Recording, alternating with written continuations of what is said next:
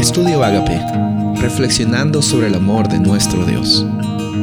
El título de hoy es Israel en Egipto, Génesis 47, 27. Así habitó Israel en la tierra de Egipto y en la tierra de Gosén, y tomaron posesión de ella y se aumentaron y se multiplicaron en gran manera. Hemos llegado al término de este estudio del libro de Génesis. Como les dije muchas veces, el propósito de de este libro es para mostrar cómo es que Dios es nuestro creador, cómo es que Él eh, nos da la iniciativa, cómo es que Él presenta el pacto y cómo es que, sin importar las decisiones del ser humano, Dios siempre está trabajando para transformar las situaciones complicadas en oportunidades para bendición. De la misma forma, una hambruna llegó a ser una oportunidad para bendecir a otras personas.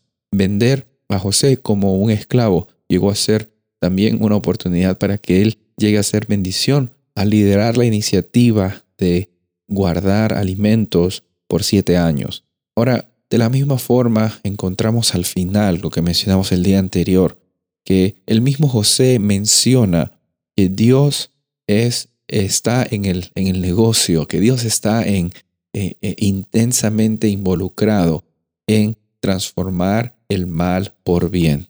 Es más, los últimos versículos de Génesis es literalmente José reaccionando al temor de los hermanos de José, porque ellos pensaban que él se iba a vengar quizás, pensaron que quizás como su padre estaba muerto, él con el poder que tenía lo iba a usar para que sus hermanos la pasen mal.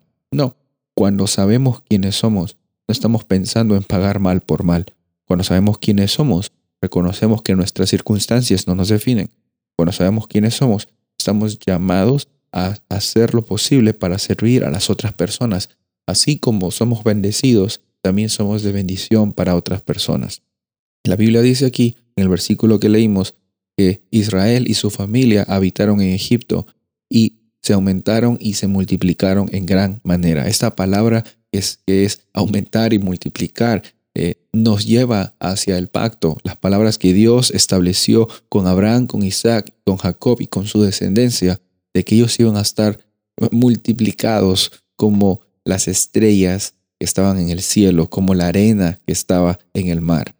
Por eso es que podemos confiar de que Dios es fiel.